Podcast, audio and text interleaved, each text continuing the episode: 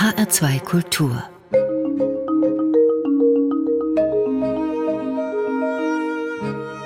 Doppelkopf Heute am Tisch mit dem Zeitökologen Karl-Heinz Geißler. Ich heiße Karin Röder. Schön, dass Sie uns fast eine Stunde Ihrer Zeit schenken, Herr Professor Geißler, um mit uns über die Zeit zu reden und über die Feinde der Zeit wie Hetze oder Ungeduld und über die Freunde der Zeit wie Pausen oder Umwege. Herzlich willkommen zu Doppelkopf in HR2 Kultur. Ja, schön, dass Sie mich eingeladen haben. Danke. Gerne. Sie tragen seit 25 Jahren keine Uhr und haben sich völlig von der Uhr befreit.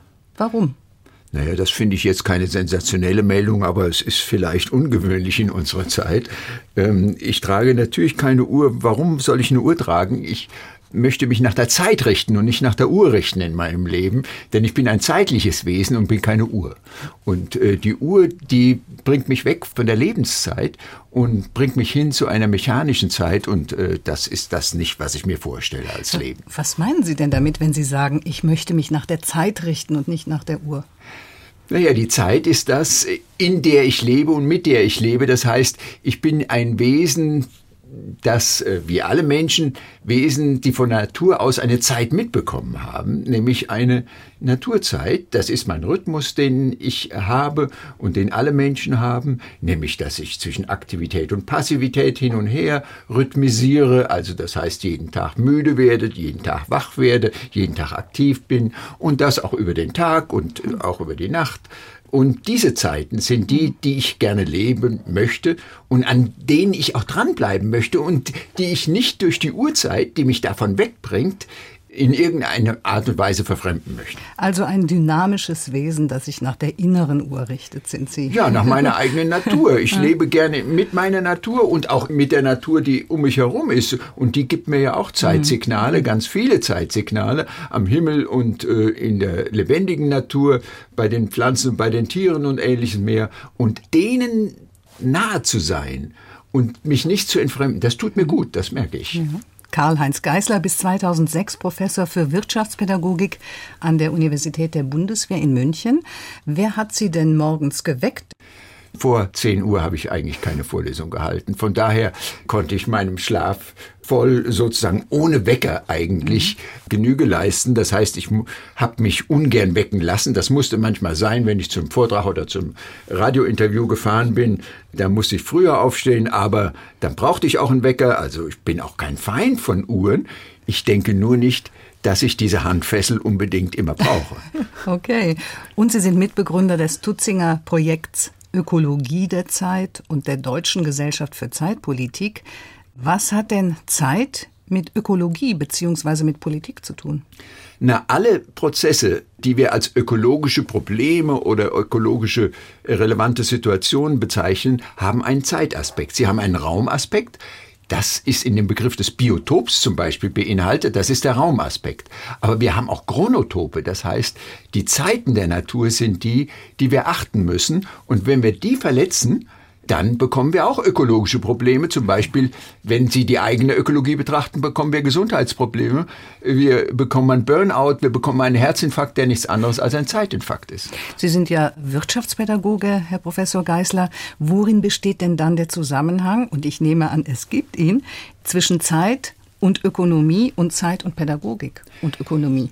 Ja, die Wirtschaftspädagogik sitzt quasi auf dem Zaun zwischen zwei ganz unterschiedlichen Zeitvorstellungen. Nämlich die Zeitvorstellung die abstrakte Zeitvorstellung der Ökonomie die Zeit in Geld verrechnet mhm. und damit zum Beispiel die Uhrzeit notwendigerweise braucht als Maßstab, selbstverständlich. Während die Pädagogik die Uhrzeit nicht braucht. Denn der Mensch entwickelt sich in seinen Fähigkeiten nicht nach der Uhr, sondern nach seiner inneren Natur. Das heißt, in der Ökonomie muss ich Zeit gewinnen, in der Pädagogik muss ich Zeit geschickt verlieren mit Kindern leben oder mit äh, auch Erwachsenen leben, wenn es um Erwachsenenbildung geht und deren Lernprozesse zu begleiten. In der Ökonomie kann ich etwas machen. Ich kann etwas tun. In der Pädagogik kann ich nur etwas zulassen. Das heißt, ich muss die Bedingungen schaffen, damit etwas sich entwickelt. Und das ist was ganz anderes, als wenn ich Büchsenfleisch herstelle. Das stimmt. Und das in einer Person vereint, nämlich in Ihnen, Karl-Heinz Geißler, der Wirtschaftspädagoge ist. Geht das oder kommen Sie da auch manchmal so in, in innere Turbulenzen, sagen wir mal? Natürlich komme ich auch in Konflikte und in Widersprüche. Das Leben besteht aus Zeitproblemen mhm. und wir bekommen sie auch nicht weg, trotz Zeitmanagements, wo das versprochen wird. Unsere Zeitprobleme werden immer wieder durch neue Zeitprobleme ersetzt und alte fallen weg. Das nennen hm. wir Leben, mehr ist es nicht. Ich habe gerade vor ein paar Tagen ein Zitat, zufällig ist mir das über den Weg gelaufen, gelesen von dem luxemburgischen Premierminister Jean-Claude Juncker. Und der hat gesagt, wir leben in einer Zeit des sofortigen Sofortismus. Man räumt uns nicht mehr das Recht ein, nachzudenken. Heißt es, die Politiker werden an Schnelligkeit gemessen, an der Schnelligkeit möglicherweise der Wirtschaft gemessen. Naja, je mehr die Politik sozusagen zur Wirtschaft äh, wird, umso mehr muss sie die Zeitmuster der Wirtschaft übernehmen.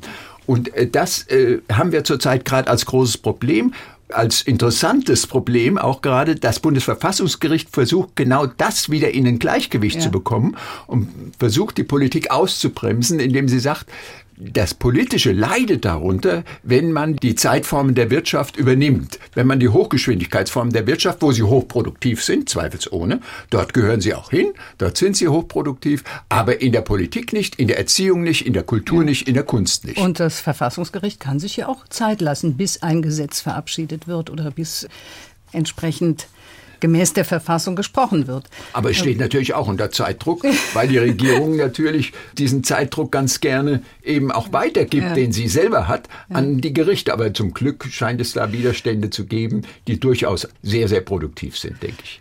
Diese Schnelligkeit, der auch die Politiker unterlegen sind, sind das möglicherweise auch die Ursachen oder der Auslöser der Finanzkrisen gewesen, die uns ja die letzten Jahre überrollt haben? Ich denke, äh, die Finanzkrisen war der erste Freilandversuch, wenn ich das mal so formulieren will, äh, einer Zeitform der Zeitverdichtung, in die wir durch die neuen Medien in den letzten Jahren besonders stark hinein investiert haben. Das heißt, die ganzen Geräte, die entwickelt wurden, sind Multifunktionsgeräte und die versuchen Zeit zu verdichten. Das heißt, Zeitgewinne durch Zeitverdichtung zu erzielen. Und das hat die Finanzindustrie mhm. so extrem durchgeführt, dass sie an die Wand gefahren ist damit. Das heißt, wie immer im Leben und wie auch früher im Leben machen wir etwas und schauen das Resultat an. Und das ist das Prinzip von Versuch und Irrtum, mit dem die Natur ja auch arbeitet. Nur merken wir, dass wir uns gar nicht mehr viel Zeit lassen, um den Versuch genügend auszutesten und die Folgen genau zu übersehen. Und das hat die Finanzindustrie gemacht. Mhm. Sie hat sozusagen auch die kritischen Warnungen und alles, was damit zusammenhängt, ignoriert und äh, hat sozusagen diesen ersten Versuch zu einem Irrtum werden lassen. Das heißt, so können wir nicht weitermachen mit dieser Form der Zeitverdichtung. Wir müssen andere Formen der Zeitverdichtung entwickeln, die zum Beispiel mehr Freiraum lassen, mehr Pausen zum Beispiel zulassen. Mhm, darüber reden wir noch im Laufe der Sendung. Das heißt also Daytrading oder der Sekundenhandel, wie er an der Börse üblich ist, das macht uns und unser Leben nicht unbedingt reicher. Auch nicht materiell reicher wie es aussieht, auch nicht mal materiell reicher. Das war das Versprechen, das große Versprechen, dass wir wenigstens materiell reicher werden, aber zeitärmer. Mhm. Aber nicht mal das ist eingetreten und von daher ist es ein wirklicher Irrtum. Mhm.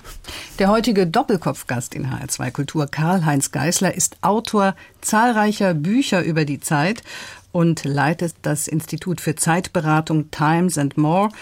Was fasziniert Sie so an dem Thema Zeit, Herr Geißler? Naja, ich würde eher fragen, was fasziniert so viele Menschen nicht am Thema Zeit? Also man ist ja ein zeitliches Wesen ja. und äh, nichts steht einem so nah wie die Zeit. Das heißt, man ist eigentlich aufgefordert, durch das ganze Leben über Zeit nachzudenken und sich mit Zeit zu beschäftigen. Und von daher liegt es mir sehr nahe. Aber es ist natürlich auch aus meiner beruflichen Perspektive her ein ganz wichtiges Thema, weil, wie ich schon erwähnt habe, ich so auf dem Zaun sitze zwischen unterschiedlichen Zeitumgangsformen, eben dem, der Verrechnung von Zeit ist Geld in der Ökonomie und der Möglichkeit, Zeit zu verlieren, Zeit zu verschwenden und zwar produktiv zu verschwenden in der Erziehung und der Pädagogik in der Bildung. Mhm. Und was Zeitberatung ist, wie man Zeit gewinnt und wie man sie sinnvoll nutzen kann. Jetzt sind ja gerade die Olympischen Spiele und die Paralympics fast zu Ende gegangen. Da geht es ja auch um höher, schneller, weiter. Nur im richtigen Leben, das haben Sie ja eben auch bestätigt, Herr Geißler, ist ja nicht immer der Schnellste der Beste und die Schnellsten kommen auch nicht immer am weitesten. Nein, und es geht nicht immer weiter. Das ist ja die Tragik unseres Lebens. Es geht zurück. Also das Älterwerden ist äh, sozusagen uns einprogrammiert und wir müssen uns damit befassen und man kann eigentlich Zeit nur vom eigenen Tod her begreifen. Mhm. Das heißt, wenn man mit der eigenen Endlichkeit sich beschäftigt, dann kann man Zeit richtig verstehen. Nur diese Tatsache darf man nicht ignorieren. Und ich habe den Verdacht, dass unsere äh, Verantwortlichen für die Systemzeiten, die sie entwickeln, also besonders in der Ökonomie, das natürlich ignorieren. Es gibt ja. kein Lehrbuch, wo drin steht, was passiert, wenn das nicht mehr funktioniert, was passiert, wenn wir am Ende des Wachstums sind? Was passiert dann eigentlich? Das finden Sie in keinem Ökonomielehrbuch, als wenn es immer weitergehen würde. Das stimmt ja nicht. Da nützt auch kein Wachstumsbeschleunigungsgesetz. Ne? Nein, das äh, Wachstum ja. geht auch rückwärts. Das nennt man zwar Nullwachstum, ist etwas paradox, aber es ist so. Ja, jetzt ist es Zeit für Ihre erste Wunschmusik. Wir machen mal einen Zeitsprung in die 60er Jahre, als Sie, Karl-Heinz Geisler, heutiger Doppelkopfgast, noch ein Teenager war. Das hören wir auch nicht alle Tage in HR2 Kultur. Ein Titel von den Rolling Stones, Time is on my side.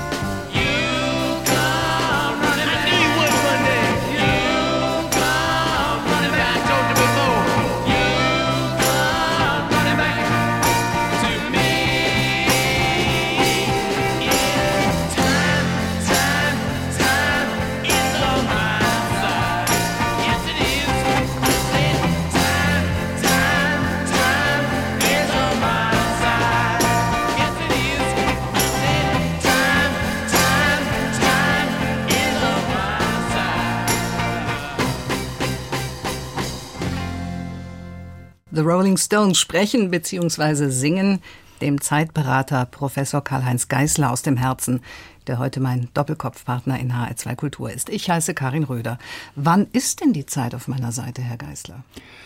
Naja, äh, die Zeit ist auf meiner Seite, wenn ich quasi mich nicht gehetzt fühle, sondern wenn ich äh, die Zeit als gute Freundin erlebe. Und das passiert uns ja nicht häufig. Eigentlich ist das selbstverständlich. Die Zeit ist einfach auch objektiv unsere beste Freundin. Sie begleitet uns von der Geburt bis zum Tod. Das heißt, sie ist immer da und man müsste sich gut mit ihr stellen. Und äh, deshalb ist die Aufforderung, Zeit ist auf meiner Seite, gleichzeitig auch eine ein Hinweis darauf, dass man etwas tun muss, damit die Zeit auf der eigenen Seite mhm. ist und man die Zeit nicht hetzen muss. Denn wenn ich hetze, dann hetze ich ja mich als Repräsentant der Zeit. Ja. Denn die Zeit bin ich ja selber. Ich habe ja nicht die Zeit, ich bin die Zeit. Das heißt, alles, was ich der Zeit antue, tue ich mir selber an. Und wenn die Zeit auf meiner Seite ist, dann bin ich mir selbst auf meiner Seite und das ist ein schöner Zustand. Ja, dann gibt es ja die sogenannten Leerzeiten, also Warten, Verspätungen, Pausen, Umwege und alles, was dazu gehört. Das wissen nicht immer alle Zeitgenossen positiv zu deuten. Nein, das wissen besonders die nicht positiv zu deuten, die Zeit in Geld verrechnen, weil das für sie immer verlorenes Geld ist. Aber verlorene Zeit ist es nicht. Warum denn die, nicht? Denn die Zeiten zum Beispiel des Umwegs sind Zeiten, die teilweise hochproduktiv sind, die in Zeiten des Navis kaum mehr vorkommen. Und wir werden das irgendwann zu spüren bekommen, dass wir, wenn wir keine Umwege mehr gehen, auch nichts mehr Überraschendes und auch nichts positiv Überraschendes erleben. Wie viele Leute haben Menschen kennengelernt, weil sie Umwege fahren mhm. mussten, ja. weil sie im verkehrten Zug gestiegen sind, weil sie eine Umleitung fahren mussten, haben Leute plötzlich ein Haus oder eine Wohnung gesehen, die zum Verkauf stand, die sie jahrelang gesucht haben, weil sie einen Umweg gefahren sind. Oder plötzlich finden sie sozusagen jemanden, mit dem sie ihr Leben verbringen wollen, weil sie in verkehrten Zug gestiegen sind. Alles das passiert im Leben und das ist doch schön. Das darf man doch nicht den Menschen austreiben. Von daher ist das Navigationsgerät, wenn ich es sozusagen als generelles Mittel für mein Leben nehme, eigentlich ein Umwegvernichtungsgerät mhm. und damit auch ein Gerät, was das Leben ärmer macht. Ja, wenn Sie gerade die Umwege ansprechen, Herr Geißler. Vor einigen Wochen hat sich der Präsident der Hochschulrektoren zu Wort gemeldet und hat stellvertretend für seine Kollegen gesagt, der Bologna-Prozess, also Bachelor und Master, ist nicht optimal, denn gerade die Umwege, die Sie so favorisieren und positiv bewerten, dort können sich die Studenten das nicht erlauben. Also Bildung muss auch möglichst schnell voranschreiten, das Studium muss möglichst schnell durchgezogen werden. Was halten Sie davon? Nein, ich denke, der Umweg ist der Königsweg der Bildung. Nur über Umwege lerne ich was. Nur über Umwege erfahre ich überhaupt, dass ich etwas weiß, von dem ich vorher gar nicht wusste, dass ich es wusste. Das heißt also, Umwege produzieren Aha-Effekte wie man in der Pädagogik sagt. Das heißt, Umwege sind dringend notwendig, dass ich auf Gebiete komme, die mich plötzlich interessieren, die ein Interesse wecken und die mich breiter machen in meinem Zugang zur Welt, was wir letztlich nicht anderes als Bildung nennen. Also, dass ich auch mal über den eigenen Tellerrand hinausschauen kann. Heißt es dann, Bildung braucht Zeit? Bildung braucht zweifelsohne Zeit. Also wenn ich nur schnell rase, dann bin ich wie ein Formel-1-Fahrer, der natürlich gar kein Erlebnis hat, außer der Tatsache, dass er der Erste ist oder der Zweite ist oder wie auch immer. Aber von der Landschaft sieht er nichts, gar nichts. Und das ist genau das Gegenteil von Bildung. Die Erfahrung muss entwickelt, geprägt werden, auch im eigenen Leben, die, die Umwege sozusagen ins eigene Leben hinein, in die Vergangenheit oder auch die Zeitreisen im Kopf in die Zukunft hinein. Alles das sind Umwege, die hochproduktiv sind. Wenn wir jetzt mal von der Hochschule in die Betriebe gehen, in die Organisationen, Herr Geißler, dann kommt mir das manchmal so vor, als sei die Schnelligkeit, die erwartet wird und immer häufiger und immer mehr erwartet wird, auch ein Herrschaftsinstrument, also ein Teil der Kommandostruktur, in der äh, Reflexion und Kreativität äh, nicht mehr viel zählt. Natürlich, mit Schnelligkeit oder mit Zeit generell wird Macht ausgeübt, zweifelsohne. Andere zwingen mich zu einem Handeln, zu einem schnellen Handeln, was mir die Orientierung wegnimmt. Und wenn ich selbst nicht mehr orientiert bin, brauche ich die Orientierung von anderen und damit werde ich abhängig. Und diese Abhängigkeit ist es, äh, die uns zum Beispiel dann eben in Situationen bringt, wo wir eben keine Bildung mehr bekommen und wo wir Bildung verhindern oder wo wir zum Beispiel Freiheiten sehr stark einschränken. Also abhängig, angepasst und konfliktscheu vielleicht auch. Zweifelsohne. Also Geschwindigkeit macht natürlich auch blind und diese Blindheit macht abhängig. Zweifelsohne, wie jeder Blinde abhängig ist von Sehenden. Mhm. Und so ist es auch im Hinblick auf die Zeit. Deshalb brauchen wir äh, zum Beispiel Pausen. Pausen und Wartezeiten sind Töchter der Freiheit. Das heißt also nur über Pausen und Wartezeiten und die akzeptierten und erlebten leben wir in freier Entscheidung über Zeit und über Zeitordnungen. Und das ist ganz wichtig, die auch zu gestatten und sich auch zu nehmen und sich selbst zu gestatten. Mhm. Wenn Pausenfreiheit ist, dann heißt es ja, Herr Geißler, die Beschneidung der Pause oder der Wegfall der Pause, in welchen Lebensbereichen auch immer, wäre ja dann sowas wie Freiheitsentzug. Natürlich ist das Freiheitsentzug. Wenn ich die Pause wegnehme, ist es zweifelsohne Freiheitsentzug. Ich bekomme die Freiheit weggenommen, aufzuhören und wieder neu anzufangen. Die Pause ist ein Abstandshalter zwischen dem, was ich gemacht habe und dem, was ich in Zukunft mache. Und zwischen diesen beiden, zwischen dem, was ich gemacht habe und dem, was ich in Zukunft mache, kann ich zum Beispiel die Richtung ändern. Ich kann zum Beispiel sagen, nein, das war nichts, ich mache was anders oder ich mache es neu oder ich mache einen neuen Akzent bei dem, was ich gemacht habe oder ich mache weiter. Auch das ist eine Entscheidung, aber eine bewusste Entscheidung, die aus Freiheit heraus entsteht. Aber wenn ich gezwungen werde, keine Pause zu machen, dann muss ich immer weitermachen und ich schichte Ruine auf Ruine letztlich, mhm. aber ich kann mich nicht befreien von dem, was ich vorher gemacht ja. habe. Der Zeitforscher und Wirtschaftspädagoge Professor Karl-Heinz Geißler ist zu Gast bei Doppelkopf in HR2 Kultur. Und es war ja in den 80er Jahren so, Herr Geißler, dass alle Leute plötzlich gestresst waren. Also alle, die sich wichtig gefühlt haben. Und auch in der Freizeit hatten sie dann Termine statt Verabredungen oder Projekte statt Erlebnisse. Jetzt heißt es, jemand, der Stress hat, der kann seine Zeit nicht organisieren. Klingt das nicht zynisch, wo doch in den meisten Organisationen immer weniger, immer mehr machen müssen? Natürlich äh, klingt das zynisch und es ist ja auch faktisch zynisch. Die Zeit ist für uns quasi die Standardausrede geworden, die auch von allen akzeptiert wird. Deshalb ist sie der Standardausrede geworden. Also die liebste Formulierung oder die am meisten gebrauchte Formulierung der Menschen ist ja, wenn sie mit jemand anders nicht sprechen wollen, ich habe keine Zeit. Tut mhm. mir leid, keine Zeit. Das heißt also, wir versuchen die Zeit vorzuschieben und als Argument zu nehmen und als anerkanntes Argument zu nehmen, denn Zeit haben ist etwas Negatives und Zeit nutzen ist etwas Positives. So ist unsere Gesellschaft strukturiert als Zeit ist Geldwelt.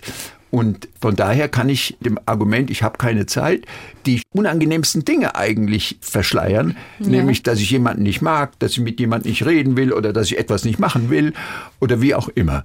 Diesen Vorwand, den, äh, der wird über Zeit agiert. Und das halte ich für hochproblematisch. Also, wer sagt, es tut mir leid, keine Zeit, lügt natürlich oder er ist tot, denn die Zeit hat man immer im Leben.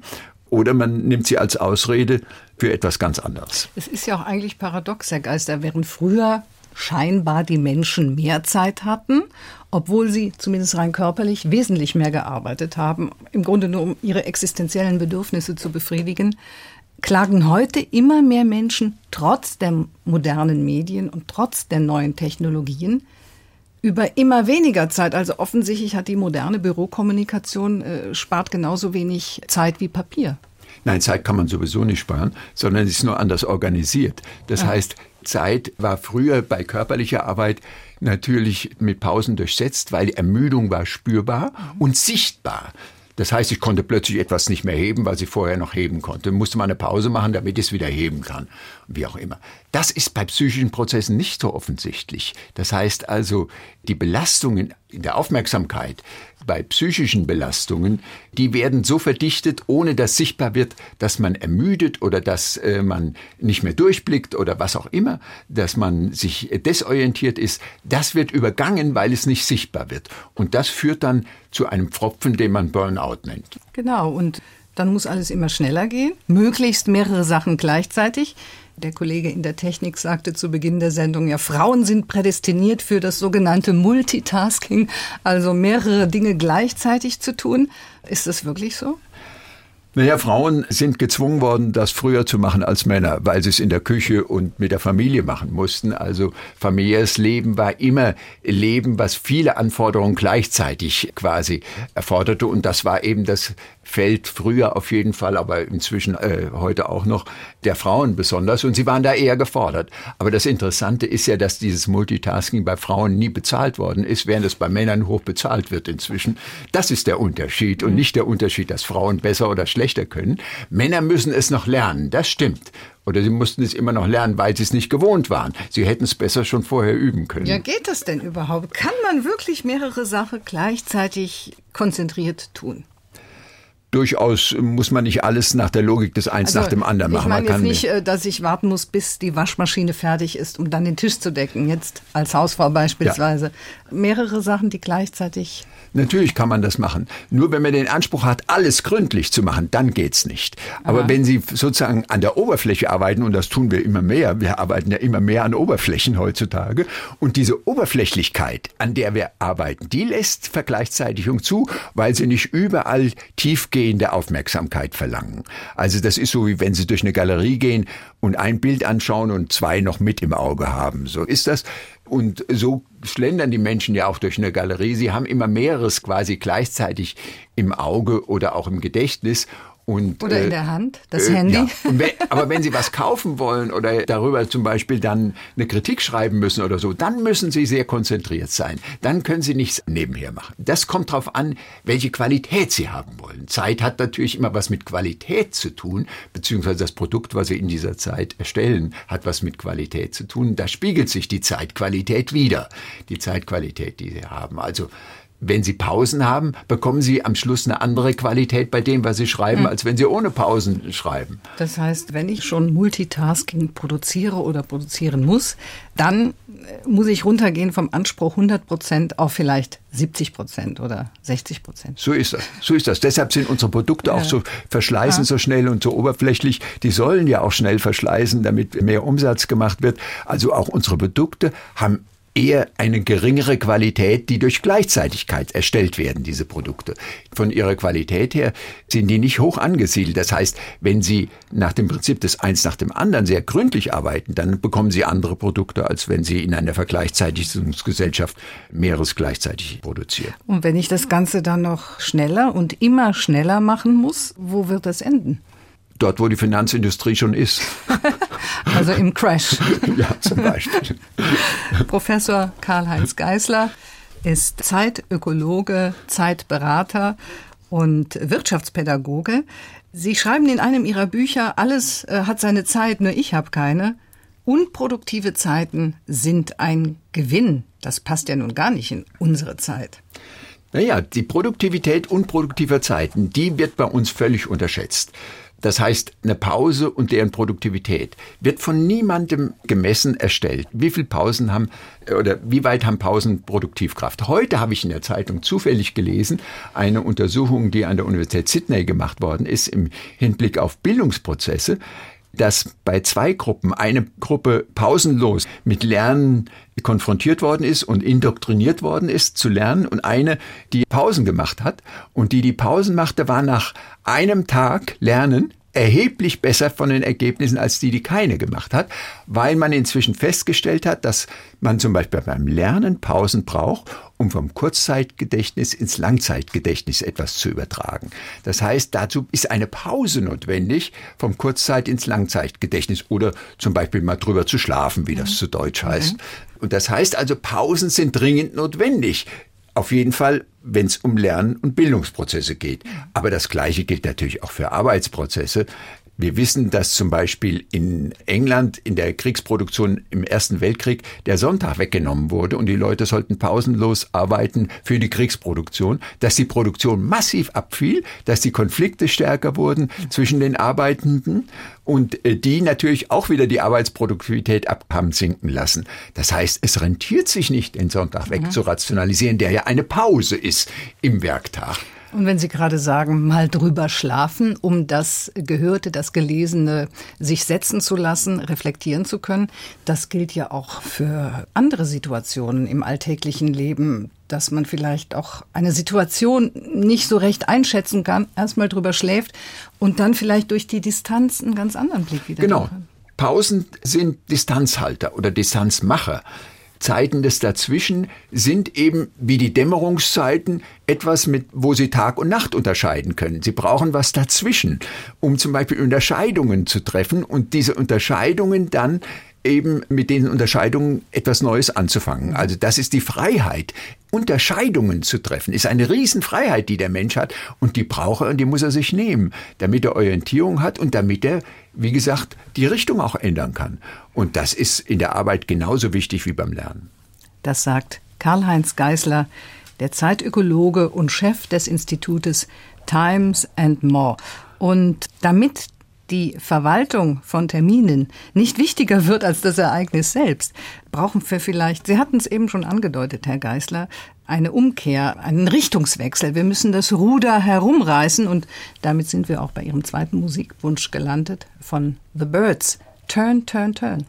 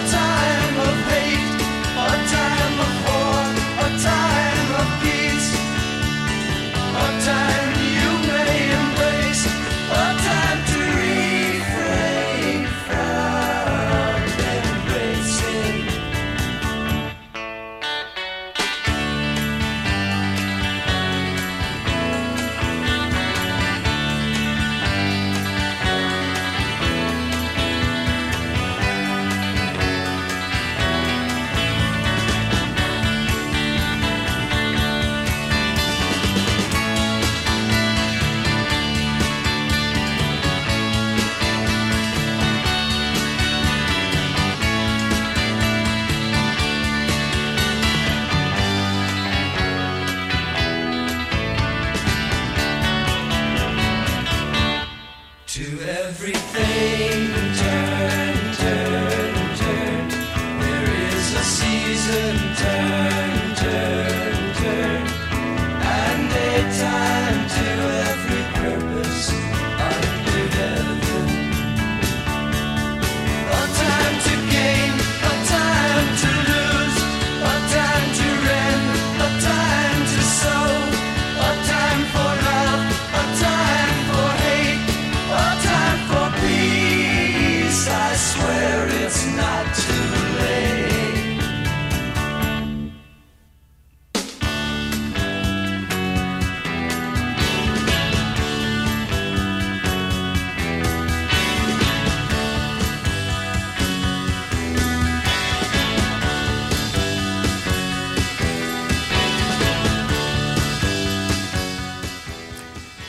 The Birds Turn, Turn, Turn. Professor Karl-Heinz Geisler, Zeitökologe und Mitbegründer der Gesellschaft für Zeitpolitik, hat sich dieses Lied gewünscht. Und wenn wir jetzt das Ruder herumreißen wollen, Herr Geisler, in Richtung neue Zeitkultur, neue Zeitpolitik, wie könnte, wie sollte das aussehen?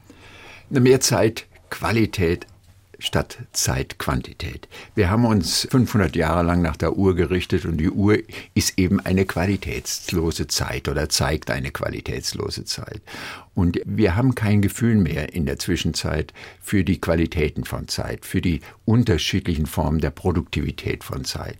Wenn Sie sich vorstellen, Mozart kannte 24 unterschiedliche Zeitformen zwischen langsam und schnell in seinen Symphonien hm. und hat sie symphonisch zusammengefasst, damit symphonisch gespielt. Das wünschte ich mir, dass wir 24 unterschiedliche Zeiten zwischen langsam und schnell in unserem Leben leben, um aus unserem Leben eine Symphonie zu machen, eine Mozart-Symphonie möglichst. Das stelle ich mir als Ideal vor. Oder anders wie Fellini sagte, wir haben zu wenig Rhythmus und ja. zu viel Takt. Das heißt, wir leben vertaktet wie die Uhr, also das heißt tot. Die Uhr ist ein toter Gegenstand und gibt uns tote Zeit vor.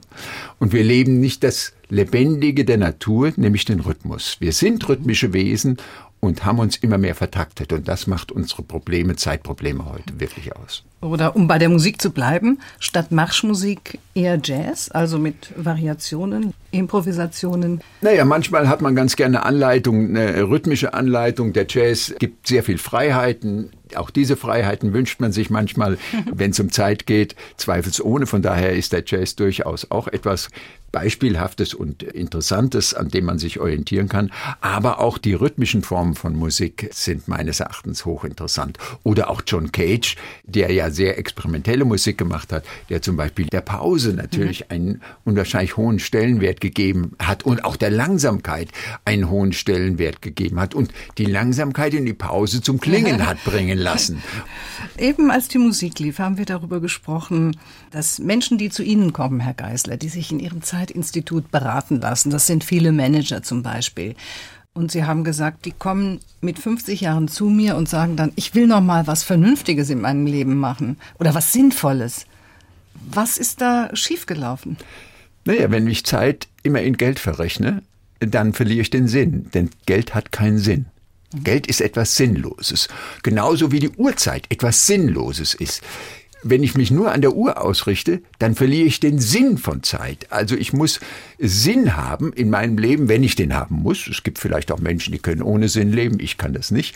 Aber das Gefühl, etwas Sinnvolles zu tun oder das Leben als etwas Sinnvolles zu erleben, den bekomme ich weder durch Geld noch durch Uhrzeit geliefert, sondern nur durch Qualität geliefert. Und diese Qualität muss ich wieder spüren. Und deshalb sind die Leute mhm. äh, in dieser dramatischen Situation, wo sie sagen, ich möchte noch etwas Sinnvolles tun, heißt nichts anderes als möchte Zeit mal wieder qualitativ erfahren als eine besonders interessante und zufriedenstellende Qualität. Ja, jetzt, äh, jetzt mal abgesehen davon, dass der Sinn des Lebens ja auch das Leben selbst sein kann, ja, gibt es ja auch viele Leute, die nach ihrer Pensionierung, Verrentung oder wie auch immer, Sie sind ja jetzt auch in dem Alter, darf ich ja sagen, Ende ja. 60, ja. in den sogenannten Unruhestand geraten.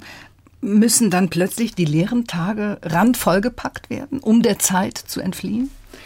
Naja, Menschen, die das ihr ganzes Leben haben tun müssen, den Tag vollzupacken, denen fällt es natürlich schwer, plötzlich vor dem Nichts zu stehen, weil weder für sie selbst noch jemand organisiert, noch sie selbst organisieren können in dem Fall.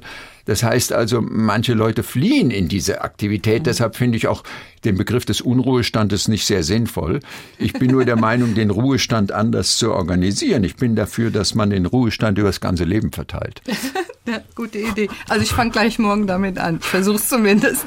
Bis 2006 waren Sie, Herr Geisler, Professor für Wirtschaftspädagogik, sind Autor vieler Bücher zum Thema Zeit. Inhaber der Firma Times and More. Sie sind Mitbegründer der Gesellschaft für Zeitpolitik und der Gesellschaft für Zeitökologie. Also Langeweile kommt so auch nicht auf. Nein, Langeweile kenne ich nicht. Aber viele Pausen und mache auch viele.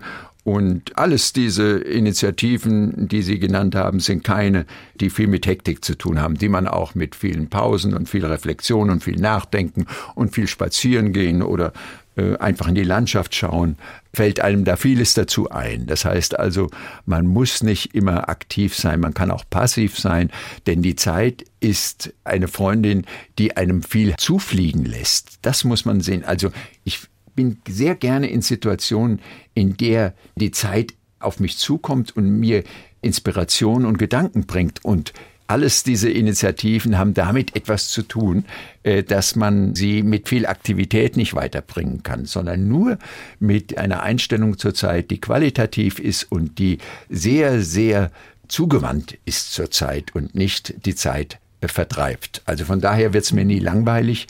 Ich kenne nur Langeweile. Das ist ein schöner Zustand. Und ich kann auch äh, nur jedem empfehlen, wenn es ihm langweilig wird, sie zu durchstehen. Das Beste, was man gegen Langeweile machen kann, ist nichts. ähm, denn hinter der Langeweile kommt die Muse und die schöne Zeit. Aha. Erst hinter. Man muss durch. Man muss durch und dann erst ist es schön. Und das habe ich viel gemacht früher, als es mir mal langweilig wurde, aber das wird es nicht mehr. Im Schloss Kripsholm von Kurt Tucholsky, da steht ein Satz, der heißt, wir lagen im Gras und baumelten mit der Seele. Ja, das ist ein schöner Zustand.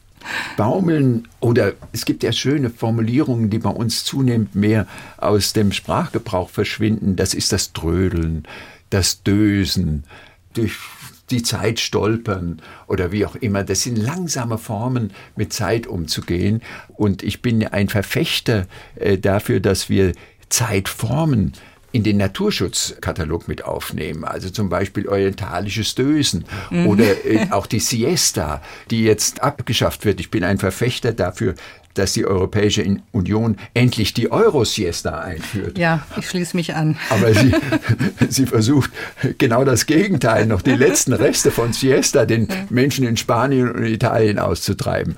Das mhm. ist nicht der richtige Weg. Also man muss diese Zeitformen, diese gelebten Zeitformen, diese Zeitkulturformen, die, denke ich, muss man pflegen und ihnen muss man in gewissem Sinn Artenschutz auch hm. zustehen, denn ein Land wird umso bewohnbarer, je mehr Zeiten es hat, je mehr Zeiten es zulässt und je mehr Zeit man leben darf. Ein jegliches hat seine Zeit.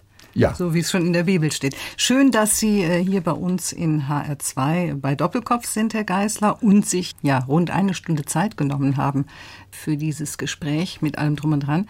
Gibt es auch etwas, für das Sie sich keine Zeit nehmen würden? Ja, für die Hetze. Nehme ich mir keine Zeit. Dazu habe ich eigentlich keine Zeit. Für Eile habe ich keine Zeit, sozusagen. Das ist durchaus der Fall. Und von daher versuche ich das auch zu vermeiden. Das ist manchmal nicht ganz zu vermeiden, denn man lebt ja nicht alleine auf der Welt und gestaltet die Zeit auch nicht, von der man abhängig ist, alleine. Also andere bringen einen durchaus in diese Situation. Aber ich versuche, und da habe ich auch viel gelernt in meinem Leben, das im Vorfeld äh, schon in irgendeiner Art und Weise zu spüren, um es zu vermeiden. Also, wenn Sie so wollen, ein, ein Beispiel, ich nehme immer einen Zug vorher, als ich nehmen müsste. Das heißt also, ich komme nie unter Stress am Bahnhof, um irgendwie noch einen Zug zu erwischen oder ähnliches mhm. mehr. Ich weiß aber auch, was ich mit Wartezeiten tue, denn da rede ich mit Leuten, die ich zufällig treffe, lerne immer wieder neue Leute kennen oder ich schaue mich um, sehe Dinge, die mir nie aufgefallen sind vorher oder so ja, oder ich denke in mich hinein und habe einen Zettel dabei und dann fällt mir was ein und dann schreibe ich etwas auf, aus denen dann Bücher entstehen mhm. oder was auch immer. Also es gibt ganz viele Möglichkeiten. Das Einzige, was ich nicht tue, ist telefonieren. Ja.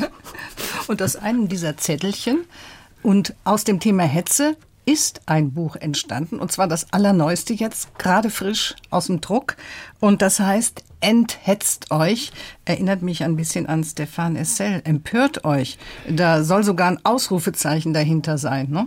Ich hatte diese Formulierung schon viel früher auch gebraucht, als Stefan Essel das geschrieben hat, aber auch das klingt jetzt ein bisschen sehr also als Trittbrettfahrer. Aber das ist nicht gemeint. Ich wollte darauf hinweisen, dass es nicht um Entschleunigung geht. Wir müssen nicht überall langsamer werden. Die Schnelligkeit ist eine hohe Produktivkraft.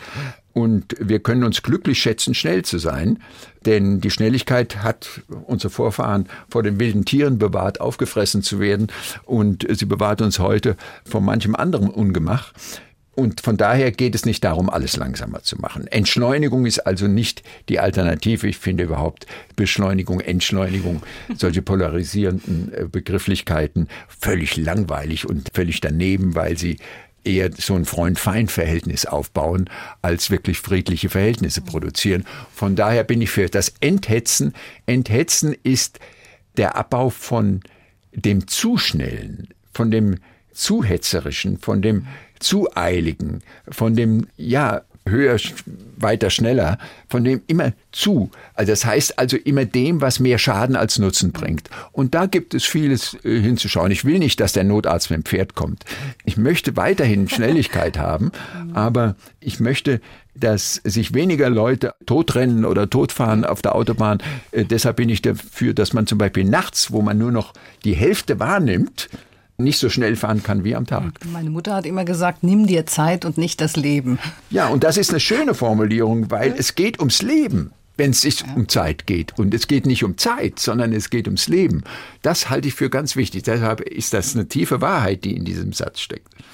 Enthetzt euch, erschienen im Hirsel Verlag Stuttgart das neueste Buch von Professor Karl-Heinz Geißler, seines Zeichens Zeitökonom, Zeitökologe und Zeitberater. Herr Geißler, ist Zeit vielleicht in Zukunft ein neuer, ein moderner Luxus, das einzige Privileg, was uns vielleicht noch bleibt?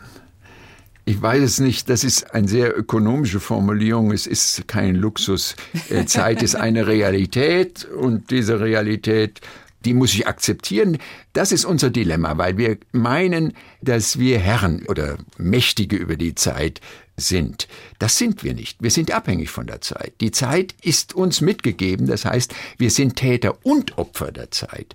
Und diese Opferrolle, die wir haben, weil wir zeitliche Wesen sind, die akzeptieren wir zu wenig. Das heißt, wir nehmen zu wenig Rücksicht auf das, was uns von der Natur an Zeit mitgegeben ist und was es die Natur vorschreibt.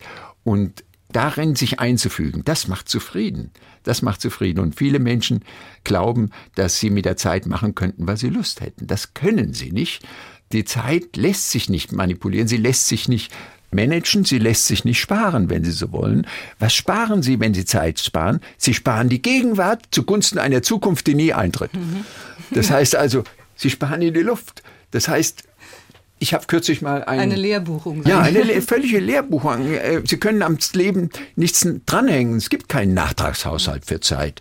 Gibt es nicht. Deshalb gibt es auch keine Nachspielzeit im Fußball, sondern wenn nachgespielt wird, werden die, die Pausen, die während des Spiels gemacht wird, nachgespielt, aber nicht die Zeit. Das heißt also, die Zeitqualität wird verändert, aber es wird nicht Zeit nachgespielt. Es gibt noch viel zu sagen zum Thema Zeit von Professor Karl-Heinz Geisler. Doch unsere Doku-Zeit geht jetzt leider zu Ende. Am besten, Sie lesen es einfach nach in dem neuesten Buch Enthetzt euch, erschienen im Hirsel Verlag Stuttgart. Jetzt haben wir noch einen Musikwunsch, der offen steht, Herr Geisler, und den dürfen Sie selbst ansagen. Ich hätte ganz gern ein Keith Jarrett-Stück äh, mit dem Titel Time After Time. Und das ist ein sehr, sehr schönes Stück, wo Sie schon mal üben können, wie die Zeit auf Sie zukommt. Dankeschön, Karl-Heinz Geißler. Ich heiße Karin Röder. Danke auch.